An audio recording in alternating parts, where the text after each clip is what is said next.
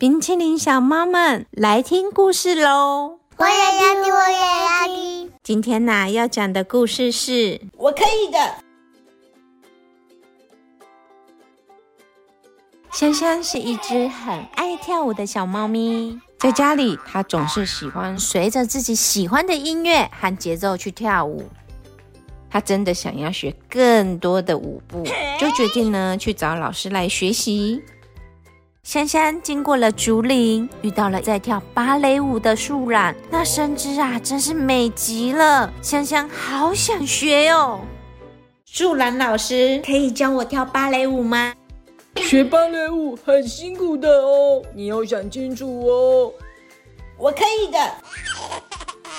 树懒老师开始了芭蕾舞的教学，真的好难。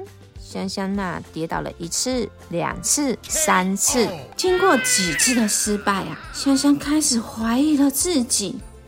我真的可以吗？香香老师啊，也是跌倒了好多次才学会的。你要相信自己可以办得到。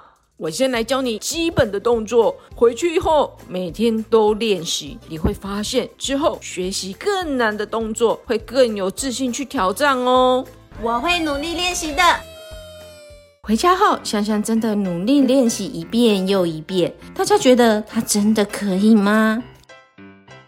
香香来到了草原，遇到了一直在跳踢踏舞的大象。那充满节奏感的动作，让香香好想学哦。大象老师可以教我跳踢踏舞吗？学踢踏舞可不是简单的哦，你要啊学着音乐的节奏跳动哦。我可以的。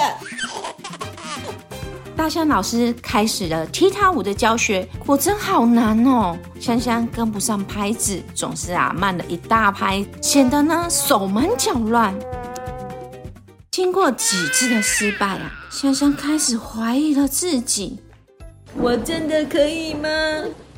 想想，老师刚开始时跳到脚都打结了，你要相信自己可以办得到。我先教你一个节拍，回去后每天都练习，你会发现呐、之后学习更难的动作会更有自信去挑战哦。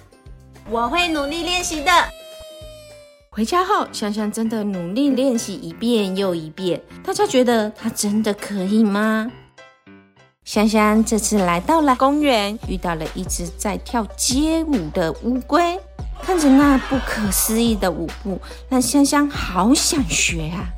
学街舞并不难，不过有很多舞风，你要先找到适合自己的舞。最重要的是要不断的磨练舞蹈基础。乌龟老师开始了街舞的教学。香香觉得啊，要找到自己的风格，对于没有经验的自己来说好难哦。香香不断的练习基础的动作，一遍、两遍、三遍。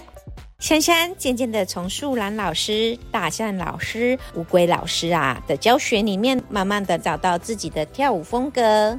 如果啊，以后还有人问他你可以吗？他一定啊会很有信心的跟大家说我可以的。